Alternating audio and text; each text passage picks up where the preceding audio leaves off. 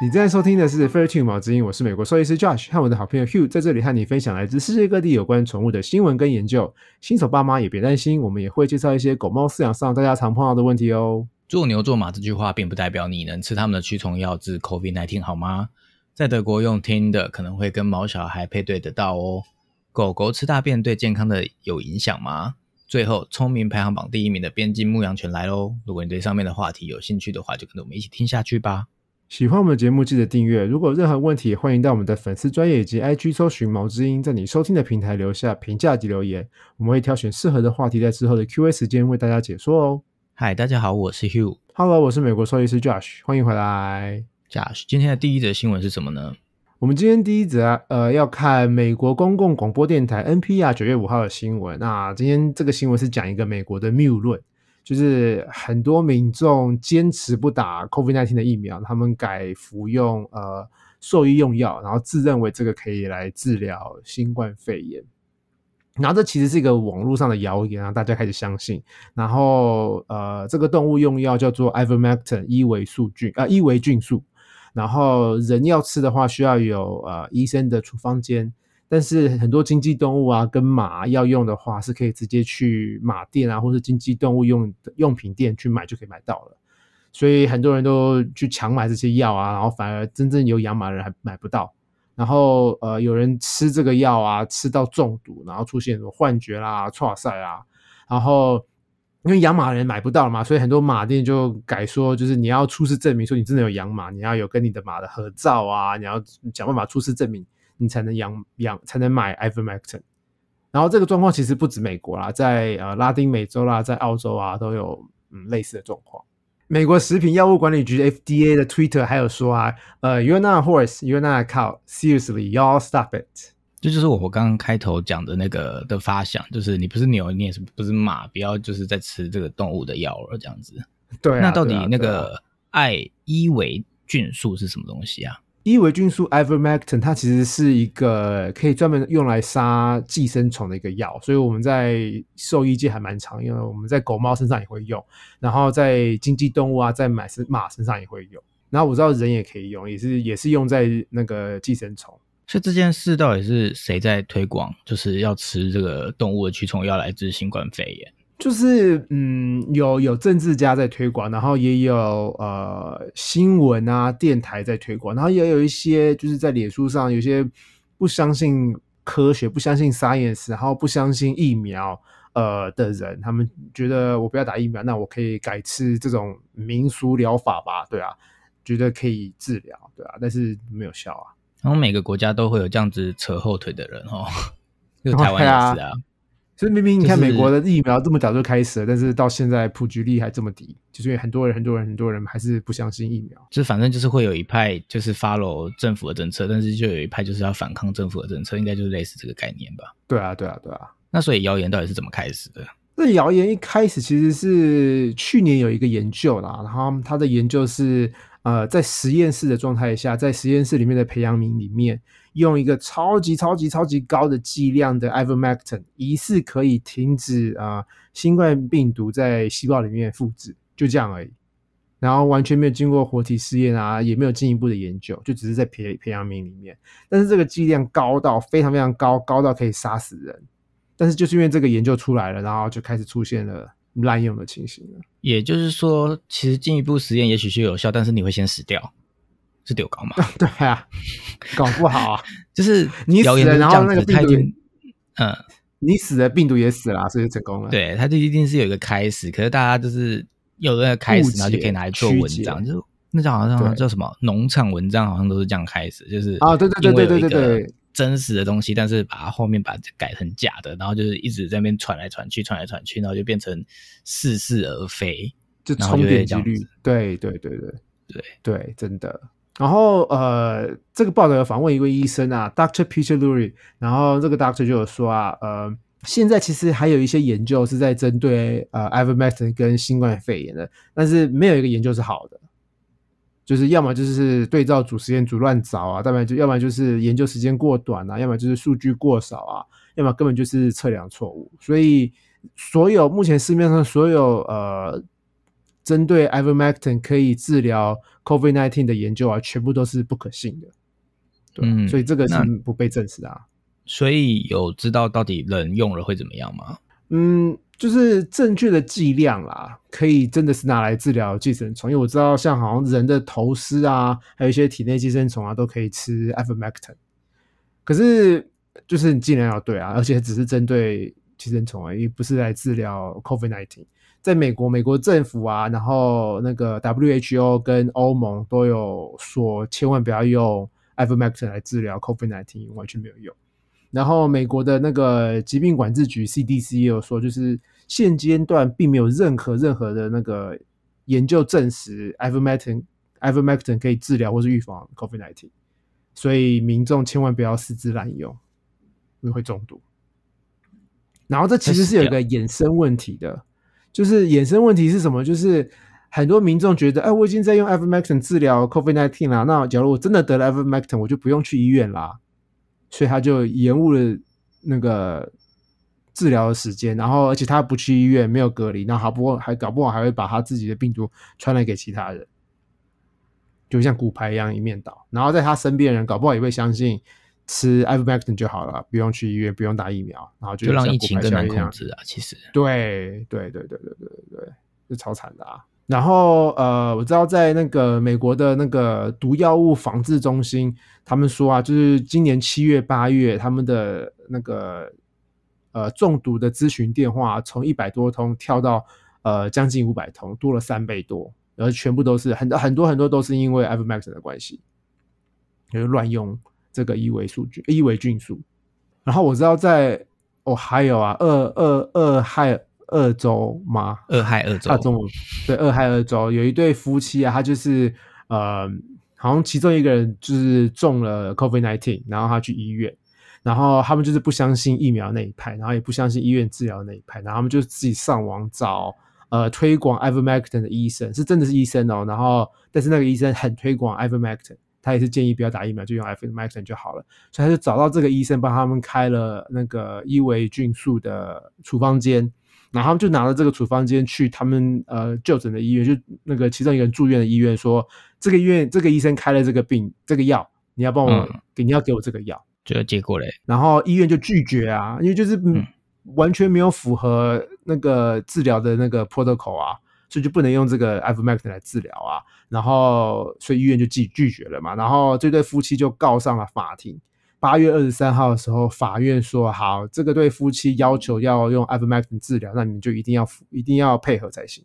所以八月二十三号的时候，法院就命令医院要用 ivermectin 来治疗他们的那个新冠肺炎。结果呢？结果就是九月六号的时候，法院撤回了这个命令，为什么？因为就是整个反对声量大起来，因为这完全就是没有研究证实，我没有实验证实，然后也是违背 CDC、违背 FDA 的治疗就是用药标准啊。但美国很重视人权嘛，所以法院一开始胖是因为他应该可以，因为他想要用这个，然后搞不好，可是这个完全完全违背医生我们当初我们兽医会就是呃考到执照会有宣言嘛，会有宣誓嘛，人医也会宣誓啊，这完全就是违背他们的宣言啊，违背他们的宣誓啊。就明知是无效的，然后还要给他用这样子。对啊，而且我们就是要 do no harm 嘛，就是你不要你的治疗不能造成更多的伤害啊，这就是造成伤害啊，就是明知道这个用这个药会中毒，你还给人家用这种会中毒的药，而且这不是药啊，这完全不能来做治疗 COVID nineteen 啊，这丢高嘛。哦，所以这其实牵扯到另外一个问题啊，就是那个法院应该要有医学知识，是这个意思吗？他不能只有用情理法，他不是啊法院不能有医法院法院不用有医学知识，但是法院在做这个的时候需要去抗受，征求对 consult 医生才行啊嗯，consult CDC 啊。吧对啊，对啊，不能因为人权然后全部都 OK 啦。说好我要跳楼，你就让我跳楼，不行啊，所以这不这个这个吧？这个其实，在台湾就可能没有这个问题，因为台湾是不是只要有处方签就可以去诊所呃药局拿药了，就不用再挤过医院，就已经有处方签，就是直接可以拿药才对啊。可是对啊，可是一般医院我也不知道欸，没有像是这个台湾的是看医生，你拿到医院的处方签，然后可以去诊诊所拿药，就不一定要在医院拿药。对，可是这这个哦，还有这对夫妻好像是已经有一个人好像已经重症，然后已经插管了，他无法离开医院了，他就是然后医院又拒绝用 ivermectin，他就只好重症又插管，然后还不走正当的疗院，就是正常的疗养，就是治疗程序，然后还去相信偏方。对啊，哦，就是很多专家其实也是烂苹果，他们哪开处方剂的那个人是真的是医生啊，我希望他的执照被吊销了，这是就是我觉得得他就是跟每个人的信仰，我的信仰不是指崇拜的东西，我是说像他相信的事情有关。反正他就是有一派就是打死不相信什么疗法，然后或者是有一派就是怎样的，所以即使他是一个医生或者是一个专业者，他可能也会有他自己。人都是主观的嘛，就是你一定会有你相信的事情。可是对当他这样子的，你所谓相信的事情去造成别人的那个，真的是真的很糟糕。为什么就是就是都会有这样子的事情在发生？啊然后网络有流谣言，到底他们可以得到什么好处？为什么一堆人一直在释放网络谣言？我真的不懂。就是现在其实，在台湾，你也是常常会抽，尤其是长辈间，他们常常就会流传一些谣言。然后每天在那边传，然后都传不腻，然后一样的流谣言，在每年特定的季节又会再流传一次，然后他就是一直在反复的传送发送，就是到底这些散布谣言，他到底可以得到怎样点击率就有钱吗？可是那个他是也没有点击或者是率啊什么，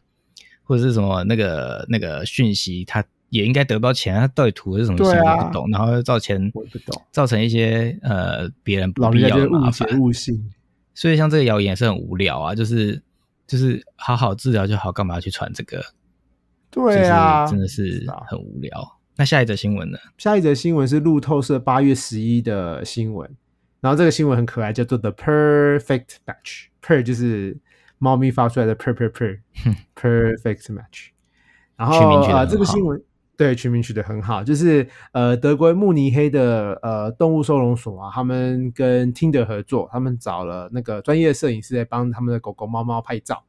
然后上传到 Tinder 上面，所以在德国慕尼黑的人要是用 Tinder 的话，你就可以滑到狗狗、猫猫，所以跟他们 match 到。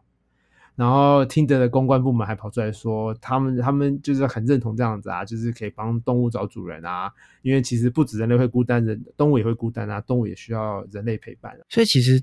其实这不是嗯听得办的，这是收容所办的就是收容所跟 Tinder 合作啊，哦。就他们一起合办啊，很可爱，我觉得超可爱的耶。其实还蛮蛮好的啊、反正就有这种平台，干嘛不用呢？对啊，对啊，而且反应超热烈的耶，他们就是很多 match 到超多人的，然后他们都已经要准备开始面试了，很有趣哦。还不错啊。我觉得我们也可以帮台湾的那个呃浪狗浪猫加到 Tinder 里面，就是，可是让他们加到那个交友软体。但是这个就是要有配套措施啊，就是它不是哦，对，其实本来就会有配套措施，因为是收容所帮他拍的嘛，那所以他最后要领养前还是会帮他面试啊，或者是做一些教育啊，而不是你想要就可以得到就对了。对啊，不过这这是一个好的 idea，就是之前我们有做过什么什么宅配啊，或者什么，然后或者是因为疫情有什么什么线上的配对什么的，那你还要去建制平台、建制网站啊，然后去做一些相关的措施。这个这这很简单，它就是一个既既有的软体，然后还很好用，左滑右滑，然后就是简单易懂，大家都可以直接下载来用。那我们应该要推广，就是全世界大家都用听的来，就是帮那个宠物找主哎，人。这重点是大家大家希望听众都有知道听的是什么吗？嗯，应该之前台湾曾经有新闻，就是有关听的的故事，所以新闻，所以应该大部分，但是也可能是同温层啊，就是可能这个年纪区间，就是就是不是很老，也不是很年轻的，可能知道，也有可能很老或很年轻的不知道，我也不知道，反正就是我觉得应该蛮多人都知道的吧？对啊反，正它就是一个交友软体，不知道的可以自己去勾稿。就是单身人应该都知道。嗯，不止单身的吧，应该也有不是 单身的才会玩吧。就他其实是交朋友，但是大部分的人可能就是不只是交朋友，是交朋友吗？还是交 友？交友，哦，好，反正就就是，其实我觉得应该大家全世界都要就是善加利用这个免费的平台，就是来帮动物找它的家人。我一开始听到你要报这个新闻的时候，我还误以为是要帮狗找狗你说帮母狗找公狗找，帮公狗找母狗嘛？之类的，然后帮猫找猫，我还误会了。所以其实不是，只是要帮就是狗或猫找主人这样子。他们也无法自己觉得，嗯，这只狗看起来不错，它不能闻屁屁，所以它无法假如是狗帮狗木面 match 的话，可能要加那个屁屁的味道，是要这么的那个那叫什么 四 D 吗？对，要四 D，因为狗狗就是靠连气味都要有闻就对了。对对对对对，哦，所以狗狗跟猫它们没有办法，就是靠照片 来交朋友，它们一定要闻味道哦。要闻味道啊，对啊，啊，它们怎么难搞啊？对，就是因为他们闻味道好了，用好讲一专业一点，就是狗狗要靠闻对方的呃味道，才能知道肛门腺，尤其是肛门腺的味道，才能知道对方现在是不是正处于交配时期，然后才会决定要不要进行交配。哦，那我们人比较单纯，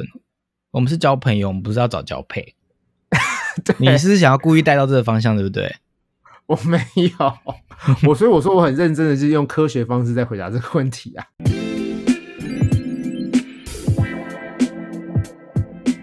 现在 Q&A 时间，我们是不是要讨论就是有关狗狗吃大便这件事呢？对，这样讲好难听的，狗狗吃大便。对，就是狗狗还蛮爱吃，有些狗狗啦还蛮爱吃大便的，就还蛮恶心的。为什么他们会吃大便？就是在某一些阶段其实是正常的，就是刚出生的宝宝啊，母狗跟母猫是会舔幼宝宝幼崽的屁屁的，刺激他们上厕所，所以那时候吃是正常的，可是它是舔屁屁，不是吃大便啊。可是就会吃到大便啦。哦，那不是真的。我意思是说，它是摆，就是真的就是去吃大便这件事。哦，可是哦，好，那因为母猫母狗会对刚出生的幼崽做这个动作嘛，所以刚出生的幼崽也可能会从妈妈学到这个动作，所以他们也会去舔大便。对他们就是就下意识就学会了要去舔大便这件事情。所以在这个时期，呃，算是正常，但是长大之后还继续吃大便的话，就不太正常了。然后它主要是三个原因会让他们继续吃大便啊。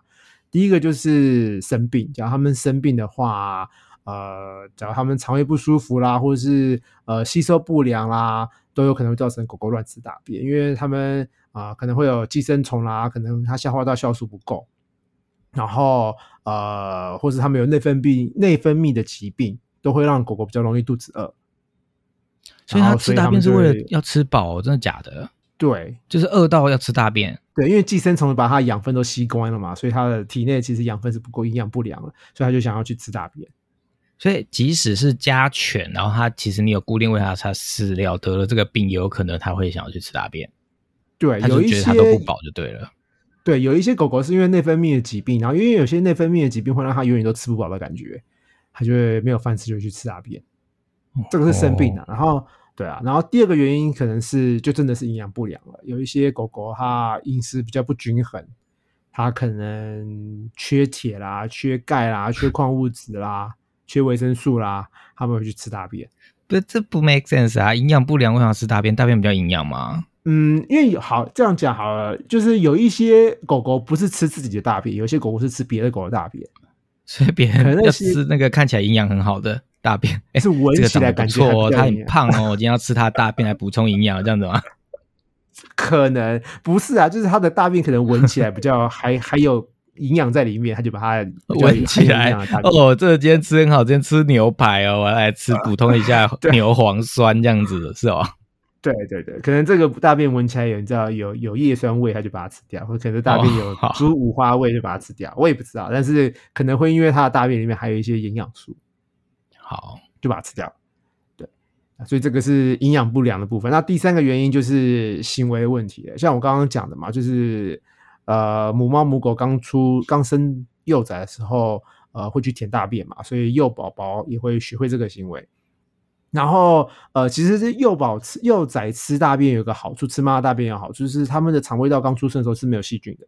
所以幼崽去吃妈妈的大便是可以建立他们肠胃道的健康的呃菌虫的，对啊。然后，而且幼犬比较爱玩嘛，他们可能就而且他们爱玩爱探索，什么都很好奇，所以玩大便大便可能就只是他们的玩具之一而已。但是通常长大之后开始吃呃营养均衡的饲料了，开始玩正常的玩具了。通常啊，吃大便、玩大便行为就会停了。然后长到到成犬啊，因为成犬狗狗是食腐型的动物，然后它们就是呃，所以不太挑它们吃什么，只要有营养就好了。然后而且狗狗是机会型动物嘛，所以只要有东西吃，它们就赶快吃很多、吃很多、吃很多，因为它们搞不好没有下一餐，所以有机会吃，他们就会吃一堆，对啊，所以他们常常会吃主人觉得莫名其妙的东西，但他们觉得，嗯，这还蛮有营养价值的，就把它吃掉了。像是他们会吃虫啊，吃死掉的老鼠啊，吃大便，对吧？然后有一些比较紧张啊、比较有焦虑的问狗狗也会吃大便。那请说，食腐的动物是很多动物都是这样子吗？很多动物都是这样子吗？对啊，还蛮多动物是食腐动物的，猫也是嘛，熊也是，猫猫猫吃猫也是食腐动物啊，它们可以吃死掉的东西啊。哦，就是动物的天性就对了。然后有一些狗狗太无聊也会吃大便。这都是行为的问题，就是它们可能太小就离开妈妈，太小就离开兄弟姐妹了，所以在最重要的社交期啊，呃，没有互动，他可能都独自一人，所以都不知道该玩什么，没有缺乏社交的刺激，然后就嗯，没东西玩，没有玩伴玩，没有妈妈教，就只好玩大便吃大便，然后也没有人告诉他不可以吃大便啊，他就一直吃，然后吃到变大，长大到长大了还在吃，对啊，就是有一些狗狗像是真正的事情，但我觉得你好像在跟我开玩笑。无聊到玩大便，没有狗狗玩大便是正常，就跟小朋友是说躲在角落画圈圈，那狗是无聊到在角落吃大便，是这个意思。对，吃大便玩大便，你就是球大便是球状嘛，可以滚来滚去，还蛮有趣的啊。嗯，好。对，然后而且有有些大便真的还有特殊的味道，所以就是它狗狗喜欢的味道或是香味，就是刚刚跟你讲的，就是它会就有趣，觉得好吃，它就把它吃掉。然后最后一个就是狗狗可能会因为饲主的反应吃大便，就是饲主就是饲主可能看到狗狗吃大便开始吃大便了，我要跟着吃吗？不是啦，是主人开始尖叫，就是狗狗吃大便，它会主人会尖叫啊，会大叫啊，会笑啊，觉得好笑。对，觉得它想要再看主人做这个表现，它就会继续吃大便。所以主人太激动的表现，也可能会让 狗狗继续吃大便。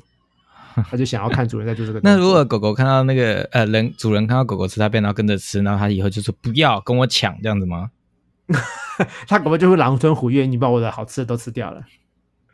好了，我们正经一点的。那如果发生这个事，要怎么解决呢？要怎么解决？我觉得先带去看兽医师啊，就是看他有没有肠胃道吸收不良的状况，看他没有肠胃道方面的疾病啊，有没有寄生虫啦，或是有没有内分泌的状况。然后也顺便做一下粪便检查，因为粪便检查可以看有没有寄生虫。然后也要跟兽医师讨论一下他的饮食是不是均衡的，看一下他平常都吃什么食物啦。然后讨讨论一下他该有的呃维生素啊、矿物质啊，还有一些蛋白质啊，是不是够的。然后也可以做一些肠胃道检查，做一些血液检查，看他们的肝肾功能啊、肠胃道的功能。然后也可以做一些行为训练啦，这个就是大家比较花花花费一些心力啦。呃，行为训练就是他们一大便就赶快把大便清掉，让他们没有机会吃。然后家里有院子的狗狗啊，就是可能要稍微记录一下它通常是什么时候大便，就是时间到了就赶快去外面清大便，因为他们会是固定的时间大便的哦。通常狗狗都会固定时间大便，通常对啊，他们是就早上起床喝第一杯水之后就会想大便。类似这个概念，他们可能可能没有早上喝第一杯水的概念，我也不知道啦。有些狗狗，我在说我的经验，其实 我个人有，我个人也有早上喝第一杯水。好好，Anyway，然后呃，然后跟狗狗散步的时候啊，呃，就是它要是要接近大便，想要吃大便的话，你要立刻下指令说 No，或是说 Off。但前提是你要先教会它，就是 No 或是 Off，Off 就是放口，就是放开。你要先教会他这两个指令，所以就出去玩的时候，出去散步的时候，他要是想要吃的话，你可以叫他立刻停止，立刻过来，对吧？然后千万不要说什么不可以哦，这脏脏哦，不要吃哦，这绝对不会有用的，因为他听不懂。就是反正就是训练的部分啦，就是之前我有看过那个训练师的那个节目，就是也是一定要下指令，然后要坚定，要坚决，你要比他有信心，他才会。相信你就是，这是另外一门课，我们就不需要仔细讲解。总之就是你要制止他，你要有效的制止他。对，通常制止的指令都是一个字或两个字，不要太多音。你讲了一句话是不会听得懂的。对，然后有的时候你也可以试试看添加物，有一些就是食品添加物，它不会被体内吸收，然后它大出来，从会从跟着大便大出来，然后大出来就会发出很不好，狗狗不喜欢的味道。就会遏制狗狗吃大便，然后假如这只狗狗吃的是别人的狗的话，别人的狗大便的话，那就是食物这个这个添加物要交到别的狗的的的的饭里面，就它们大出来的大便才会有那个味道，它们才不会爱吃。然后主人也要多跟狗狗玩，让它们不会无聊，不会无聊到吃大便，对吧、然后呃，有些狗狗吃太快会容易肚子啊，所以就让它细嚼慢咽。你可以用那种 slow feeder 的碗，就是让它们慢慢吃饭的碗，让它们吃饭速度变慢，不要狼吞虎咽。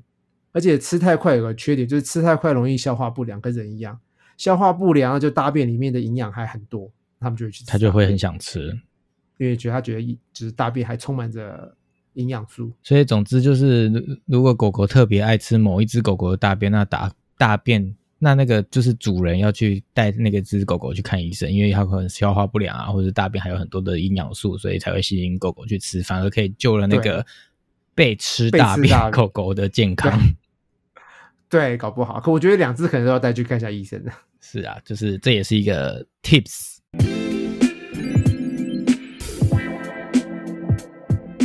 今天我们品种时间要介绍的是边境牧羊犬，它就是我们之前第一集，第一集永远都记得的第一集，就是那个狗狗动物排名的排行榜的第一名最聪明的狗狗。终于我们要介绍它了，为什么你拖到现在才介绍呢，Josh？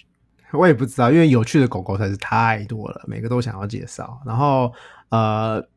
边境牧羊犬是我最喜欢的品种之一，但是就是纯粹欣赏，我绝对不会买你。最喜欢的品种就是会不会有两百多个啊？没有，我最喜欢的品种大概两只手数得出来。两只手也有十个。狗我也不知道，我其实没有仔细数数过，但是有好几种狗狗是我超级爱的。但是，好那你为什么喜欢它都是都是欣赏，就是因为它很聪明啊，而且我觉得它就是很可爱，就是我我就喜欢它的脸跟它的毛色跟它的个性。毛色是是固定的，就是就是我爱没有，它就是黑跟白，或是黄跟白，或是红跟白，它就只有这三四种组合，或是灰跟白，它颜色很少。嗯，然后都长毛的。然后边境牧羊犬为什么叫边境呢？是因为它之前是生长在英格兰跟苏格兰的边境这两个国家的边境，所以它取名为边境牧羊犬。它们的由来啊，就是西它的故事还蛮古蛮古早，就是西元前到西元四百年的时候，在罗马帝国西征的时候，他们把罗马当时的猎犬带到到英国跟呃苏格兰一带。然后后来啊，在呃西元八百年的时候，维京人攻打英国的时候，也把他们北欧的猎犬带到英国，所以这两种狗还是跟当地的狗混出来，就变成现在的呃边境牧羊犬。然后，然后那时候是养在就刚讲嘛，英格兰跟苏格兰的边境。所以它叫边境牧羊犬，是因为它住在边境。对，它真的是住在边境。诶，它的英文名字叫什么？你好像没讲到诶。哦，它的英文名字就是 Border Collie，Collie 就是牧羊犬、e border 就是边境。对啊，就真的是边境。哦，好酷哦。对，然后它就是中体型的狗狗嘛，它身高到肩膀大概四十五到五十五公分，然后体重大概是十二到二十公斤，然后颜色我刚刚讲过了，就是黑白最多了，然后还有黄白啊、棕白、灰白这几个颜色，然后它的毛是双层的，然后波浪适中的长度，然后它的毛啊外层的毛通常都比较粗，然后内层的毛都很柔软。我印象中它蛮大只的，它只有算中型犬而已哦。对啊，它大只，可是它都是毛蓬松，它其实没有很大。哦，它本人很瘦小，对，本人比较瘦小，衣服穿很大件这样子，oversize 这样子。对，他的毛皮大衣很大件，但是其实就是还有什么特别要介绍的吗？个就性是他的个性，呃，个性，他个性，他就是非常聪明，就是你知道排行榜第一名嘛，所以他非常聪明。然后他是工作犬，所以他的他的精力非常好，然后很精力充沛啊，活力也很惊人，然后也非常忠心。然后有工作做的时候，他们会是最开心的，所以他们就无时无地都想要工作。然后忙了一整天之后，下班的话之后会跟会喜欢跟主人腻在一起，会喜欢在主人身上。然后，所以他们很需要社交，也很需要运动，也很需要呃 follow 指令。那如果是那个家犬，要怎么派工作给他，让他开心呢？家犬要一直跟他玩呢，就真的是一直跟他玩的。你没办法可。是那如果是上班的主人怎么办？他就是他早上一整天，那个可能会有十个小时没有人陪他，怎么办？那你家可能就会是一团混乱。就是你可以有的主人会一大早先带他出去跑步，跑一跑，跑跑，把精力都耗掉之后，主人再去上班，他在家里就可以休息了，就精力消耗掉了。可是要是精力没有消耗掉，然后主人又长时间把边境牧羊犬放在家里，那它在家里可能会有破坏性。它就是过多的精力、过多的活力，不知道从哪里抒发，它就会开始乱咬沙发啦、破坏枕头啦、乱啃桌角啦，什么什么的。所以不是它坏，是因为它的天性。所以这又回到我们之前在，就是你在选择你的宠物之前，你要想清楚，你有没有办法。符合它的生活需求，就是常常陪它，就是让它有事做或什么的，因为就是要让它适性发展嘛。如果你没有办法提供这样的环境，就没有办法给它这样子的生活，对不对？对啊，对啊，对啊，没错。然后它是牧羊犬嘛，所以它牧羊的本能非常强，所以它在家里啊，可能会轻轻的咬主人啊，或是小孩的脚踝，代表它想要牧你了，它想要带你去哪里了，所以这是它的本能，所以也可以要稍微教一下，说不可以咬人。然后出去玩的时候啊，你或是去那种狗公园遛狗的时候，它也可能会去咬其他小孩、其他狗狗的脚踝，这都是纠察队长啊，他想要管他们这样子。对，所以一定要教导他 off 跟放手的指令。嗯，就跟回到刚刚吃大便一样，就是要就反正他很聪明，其实你应该好好训练他这样子。对，很好教，他很好教。对啊，就是要耐心教他一下就好了。然后他的。呃，牧羊呃，边境牧羊犬的警觉性还蛮高的，所以有任何奇怪声响啊、陌生人来啊，都会让他变得比较警戒。那在照顾的方面上呢，就跟我刚刚讲的差不多啊，就是要多跟他玩啊，就是他比较适合爱户外运动的家庭，所以大家可以跟他跑步啊、丢飞盘啊、丢球啦。你知道，就是有一个很厉害的那个丢球工具，大家可以买，它就是一个。弧状的丢球工具，然后一边是握把，一边是一个装可以装网球的一个凹槽，然后你轻轻一挥就可以把球丢非常非常遥远。这个玩具啊，非常适合边境牧羊犬，你不用不用把你的肩膀丢到脱臼了，你就用那个工具轻轻一丢，球就可以。就很适合我啊，因为你知道当兵的时候那个手榴弹我会丢到拖把，丢到拖把，就是没有进那个该进的那个距离。丢不够远，我没有听过。所以有有这个神器，就是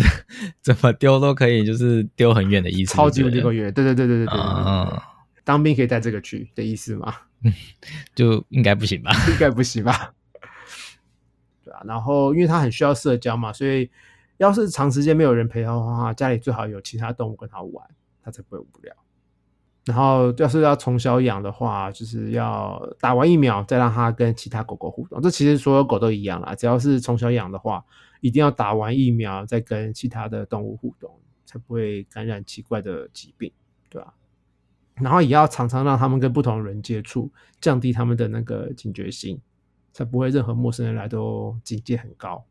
感觉就是边牧虽然很聪明、很可爱，然后很亲人，然后可以做很多的指令。可是如果你家在市区，感觉好像就比较限制它，然后比较不适合哦。它好像比较适合就是符合它天性的地方，比如说牧场，或者是你家是乡下，然后很大，然后有庭院，它随时可以跑来跑去啊，有的没的。它好像或者你家，因为如果你家有庭院，它在。院子里面就可以做很多事，它可以找虫虫啊，或者是对找会飞的蝴蝶，它可能就可以不用陪它玩，它也不会无聊，就玩很久。对啊，所以在公寓里面，感觉就是对他来讲会比较不太适合的感觉。那他有，或是你天天要带他去公园，或者是天天带他去找合体之类的跑才行。就是这只是呃没办法中的办法，可是对他来讲最好应该他 whole day 都是可以就是消耗他精力，然后让他有事做。对，因为如果你是上班族，然后把他关在公寓，你就只有每天一两个小时，我觉得会够吗？其实，嗯，对啊，对啊，要思考。那他有什么特别要注意的疾病吗？他他算是健康的疾病。它算是健康的品种啦，没有什么太大的问题。然后有两个比较常见的疾病，呃，第一个是犬的髋关节发育不良，就我们之前我知道，就是跟之前拉布拉多一样，就是大狗都会有的。对对对对对对对对对对对对，它就是骨盆跟骨盆腔的凹槽没有同时生长，然后就导致它整个关节松松的，然后就会呃出现发育不良，然后最后会有退化性关节炎，然后退化性关节就会不舒服。然后另外一个常见的疾病叫做牧羊犬眼睛异常，这叫做 Colli Eye Anomaly，是通常很多牧只要是牧羊犬就比较容易发病的一个疾病。然后呃，它通常是很多眼科疾病组合在一起的，所以它叫做眼睛异常。它们有一个特别名字，因为它是不同疾病合并在一起的。然后有的时候眼睛会变得很小，它整个长得很奇怪。然后另外一种可能是视网膜的问题，它可能视网膜脱脱，它可能视网膜脱落啦，或者是视网膜有缺陷啦、有洞啦，这个要去呃用特殊仪器才看得到视网膜。然后它的症状就是不同程度的失明啊，或是视线不佳啊。然后其实很多都看得到，就只是看不太清楚而已。然后诊断的方法啊，假如是视网膜，因为他们出生就有这个问题嘛，所以。幼犬满六到八周龄的时候啊，就可以带去给兽医师检查它的视网膜，看有没有缺陷，对啊。然后这其实是没有治疗方法的，就是视网膜脱落，搞不好还可以治疗，可是要是有缺陷，就可能无法。就是偏基因的东西，对对。所以最好是一开始就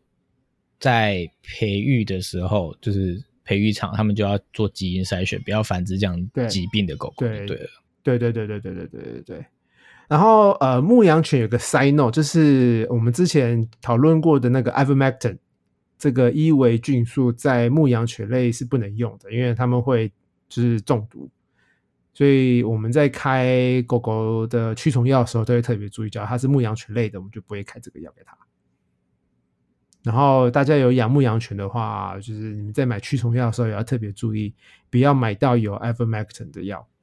所以狗的狗的驱虫药是自己买吗？还是没有？就是兽医师开，兽医师开啊。所以大部分其实不太会需要注意，就是因为兽医师应该就会知道这件事就对了。我们就会把关了，对吧？但是还是以防万一，我觉得事主还是要有一些基本的卫教观念。对啊，对啊，对啊，没错。那就跟大家分享到这边啦，今天的节目就到这里，我们就下次见喽，拜拜，拜拜。